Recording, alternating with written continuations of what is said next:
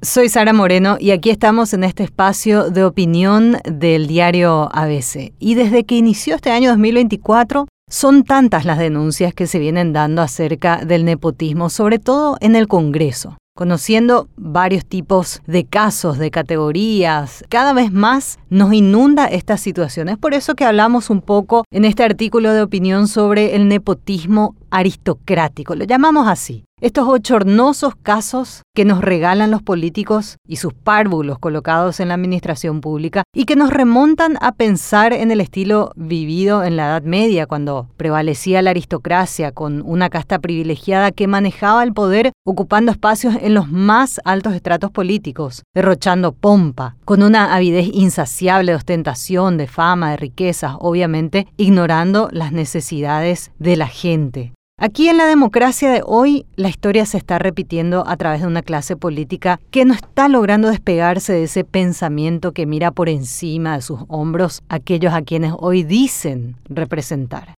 Están viviendo convencidos de que tienen derecho de ocupar espacios en el Estado y hacerse con el dinero público por el solo hecho de formar parte de la clase política privilegiada de turno, generalmente después de ganar unas elecciones. Y en los casos denunciados recientemente, hay que hablar de una responsabilidad compartida. Los padres que hicieron los contactos y sus hijos que sin pestañear ocupan cargos o logran aumentos considerables sin concurso alguno. Estos jóvenes hijos que ya forman parte de esta aristocracia política, siguiendo el fiel estilo de sus padres, consideran como una cuestión natural ocupar cargos públicos por tener ventajas sobre las demás personas de su edad que buscan desesperadamente un empleo en Paraguay. Esta perversa práctica no es nueva. Este grave problema no logra erradicarse y peor aún crece cada vez más ahora incluso con una denominación moderna del nepotismo, ya lo estamos conociendo de esta manera, jocosa pero realmente vergonzosa. Y según la categoría en la que se insertan, como los nepo babies, el nepo loro, el nepo yerno, etcétera, etcétera, etcétera, aparecen todos los familiares. Y a esta ya grave situación debemos sumar otra preocupación. El presidente de la República, Santiago Peña, dijo que espera que esto se corrija con la ley que reforma el servicio civil, una propuesta que fue presentada en la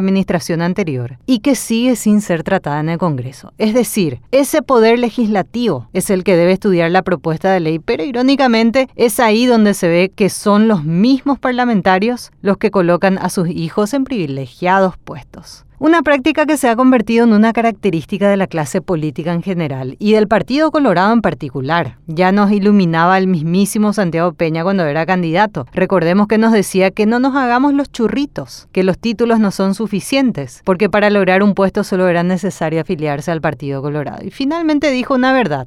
En el fondo, esta es la esencia de la forma de hacer política en Paraguay, lastimosamente. Y esta situación, marcada por prácticas de nepotismo y abuso de poder dentro de la clase política, no solo desafía los principios de una democracia justa y equitativa, sino que también socava la confianza del pueblo en sus líderes. El nepotismo, disfrazado bajo estos nuevos nombres y justificaciones sobre todo, continúa perpetuando una desigualdad que excluye a los más necesitados y capaces, favoreciendo a unos pocos privilegiados. La revelación de casos como los Nepo Babies no solo es un llamado de atención sobre esta necesidad de reformas estructurales en el sistema político y administrativo del país, sino que es una oportunidad para que los ciudadanos exijan transparencia, mérito y equidad en la gestión pública. Es crucial que el pueblo paraguayo se mantenga vigilante y activo en su rol de fiscalizador de sus representantes para asegurar que la democracia en Paraguay sea una realidad vívida y no solo un ideal distante. La verdadera transformación política requiere un esfuerzo conjunto y sostenido de todos los sectores de la sociedad